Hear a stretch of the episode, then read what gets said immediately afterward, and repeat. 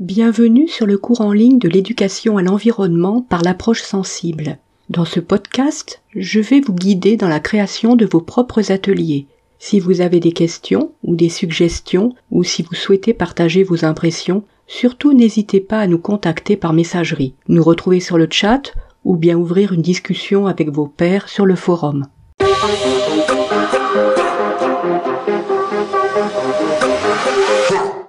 Aujourd'hui, nous allons voir dans cet atelier comment découvrir le traitement de l'eau grâce à un scénario policier. Cette animation sensibilise les enfants à l'usage de l'eau et à la pollution à travers une enquête menée tout le long du parcours de la station d'épuration sur les différents types d'agressions qu'a pu subir H2O et les traitements reçus.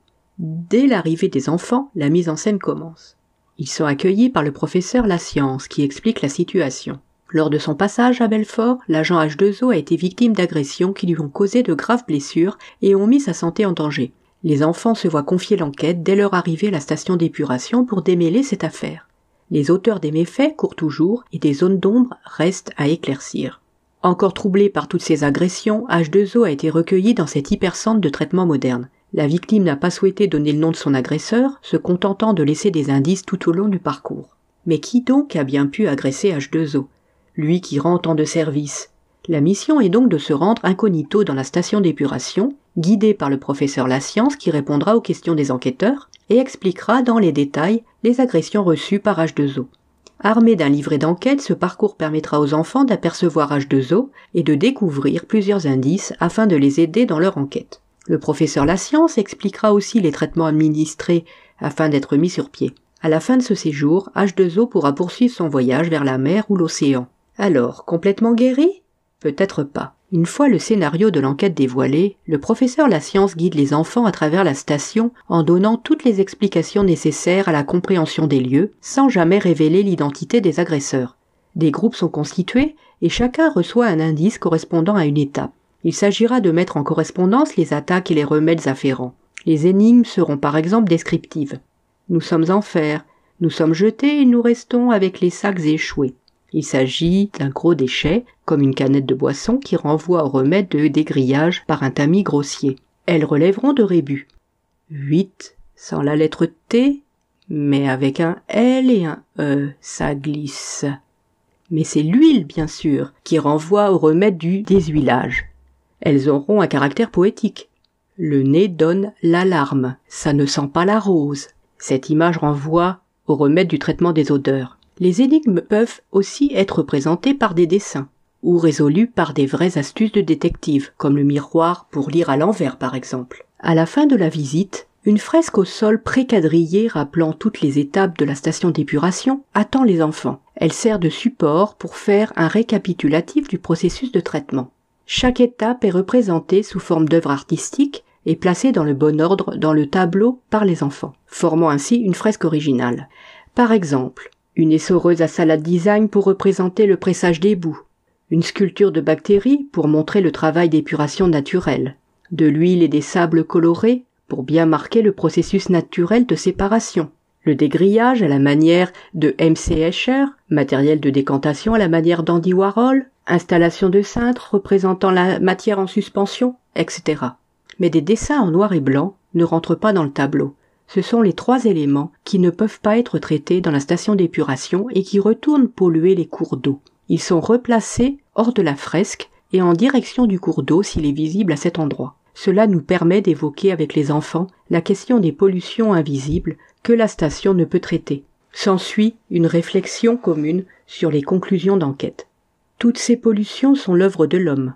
Quel geste peut-on faire au quotidien pour les limiter?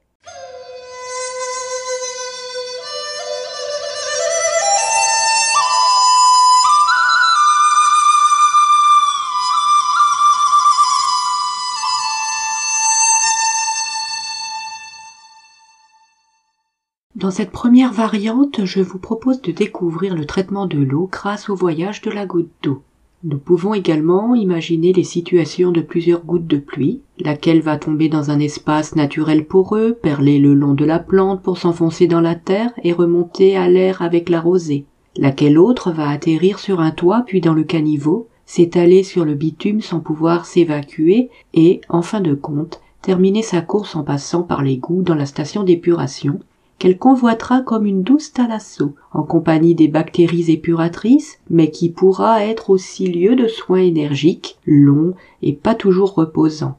Attendre patiemment que les huiles se séparent, décanter en circulant dans des installations un peu bizarres, se séparer des bouts, et garder toujours sur soi la trace et la menace des métaux lourds qui, malgré le traitement dans cette énergie clinique, collent à la goutte éternellement, comme des fantômes qui ne s'effacent jamais.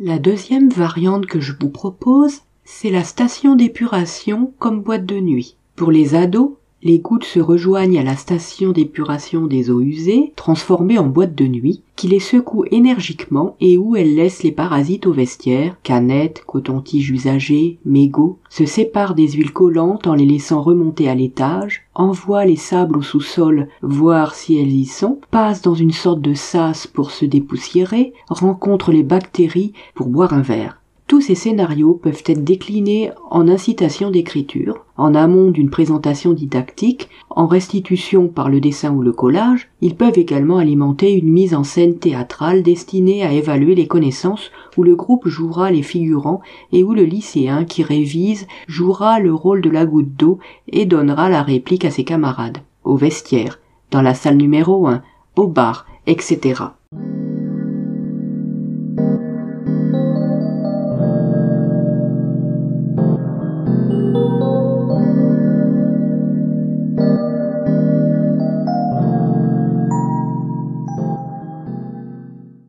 Merci d'avoir été avec moi jusqu'à la fin de cet épisode. On se retrouve très prochainement pour d'autres ateliers à créer, toujours dans la joie et la bonne humeur.